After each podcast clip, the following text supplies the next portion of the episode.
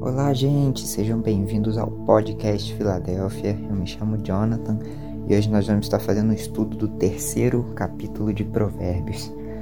Então vamos lá, gente, o que que esse provérbio falou comigo? Sobre a lei do Senhor, que ela traz discernimento pra gente, traz sabedoria, e o que que acontece com a gente na falta da sabedoria. Então vamos lá.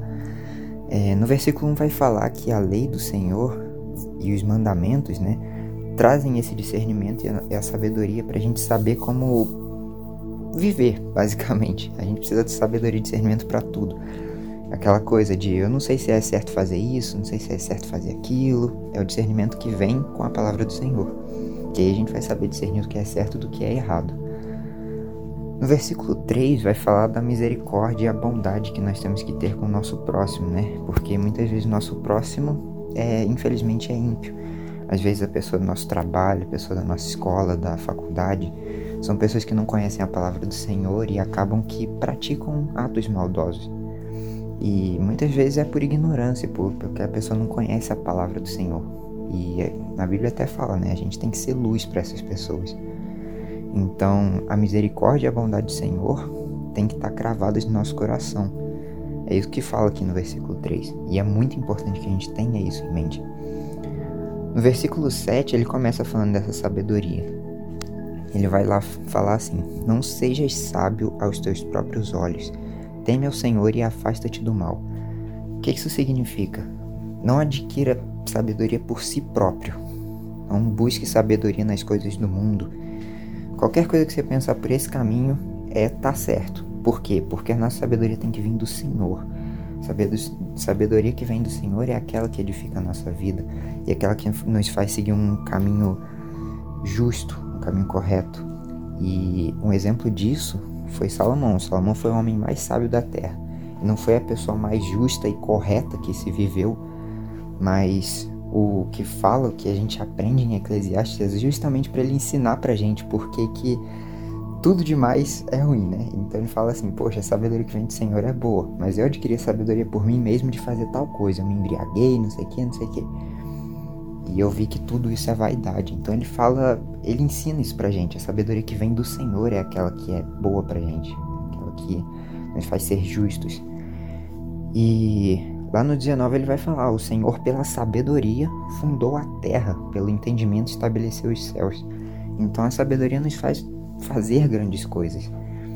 Então é muito importante que a gente siga esse caminho de sabedoria. Lá no 21, ele vai falar: Meu filho, não deixe que eles se afastem dos teus olhos, guarda perfeita sabedoria e a discrição. O que é essa discrição que ele fala? Em algumas versões ele é traduzido como prudência. E o que é prudência?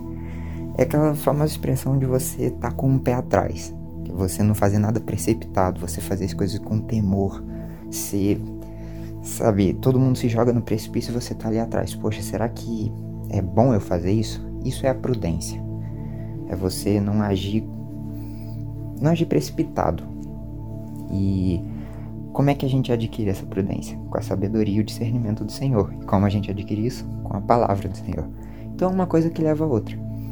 E no 22 vai falar por que, que a gente não a gente deve ter, né, essa sabedoria e discrição porque serão vida para a tua alma e graça para o teu pescoço. Vida para a tua alma é tanto a vida plena que a gente vai viver aqui na terra, quanto a vida eterna que a gente vai ter nos céus. Lá no versículo 29, 30 e 32 são os que falam da falta da piedade que a gente falou lá no versículo 3.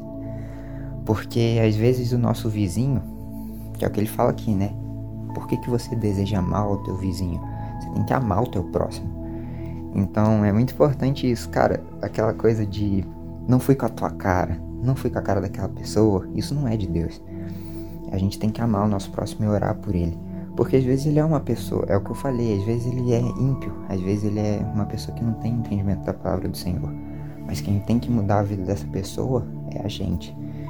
E lá no versículo 32, 35, perdão, fala a conclusão disso tudo, que é o que? Deus dá glória aos sábios e vergonha aos tolos. Então, gente, sejam sábios, busquem a sabedoria que vem do Senhor. E bom, o estudo foi isso. Eu espero que tenha edificado e abençoado a vida de vocês. E o nosso próximo capítulo será publicado em breve. Até a próxima. Deus abençoe vocês.